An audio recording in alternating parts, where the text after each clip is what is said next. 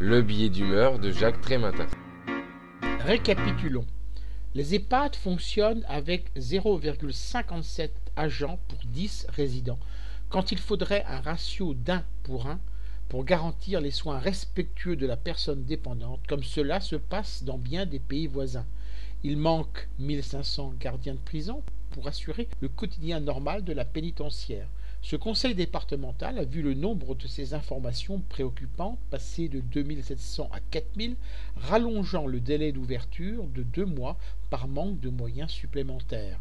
Des CAF régulièrement fermés pour rattraper le retard des dossiers en souffrance. Un délit attend 20 mois pour être jugé et un crime 3 ans et demi. Logique, la France possède moitié moins de magistrats que la moyenne européenne.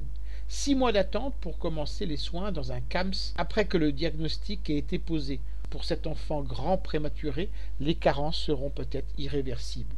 Il ne faut pas s'en plaindre. Après tout, pour les plus de six ans, c'est encore pire. Un an de délai d'attente parfois pour un premier rendez-vous en CMP il n'y a pas si longtemps que ça, dès qu'une mère et son enfant de moins de 18 ans étaient à la rue, ce conseil départemental les prenait en charge. Puis cette limite a été réduite à 3 ans. Aujourd'hui, ils restent à la rue. Dans la nuit du 28 au 29 novembre 2017, 278 des 1600 appels reçus au 115 de Paris se sont vus proposer une place d'hébergement. Les autres sont restés dehors. N'en jetez plus. Parfaitement conscient de tous ces besoins criants, notre gouvernement a décidé d'adresser un message fort. 50 millions de rallonges pour les EHPAD, soit quand même 68 euros pour chacun des 730 000 résidents, soit 6 secondes de plus pour chaque toilette. Mais comme il faut faire bonne mesure, le budget des armées sera lui aussi augmenté, mais de 300 milliards supplémentaires en 7 ans.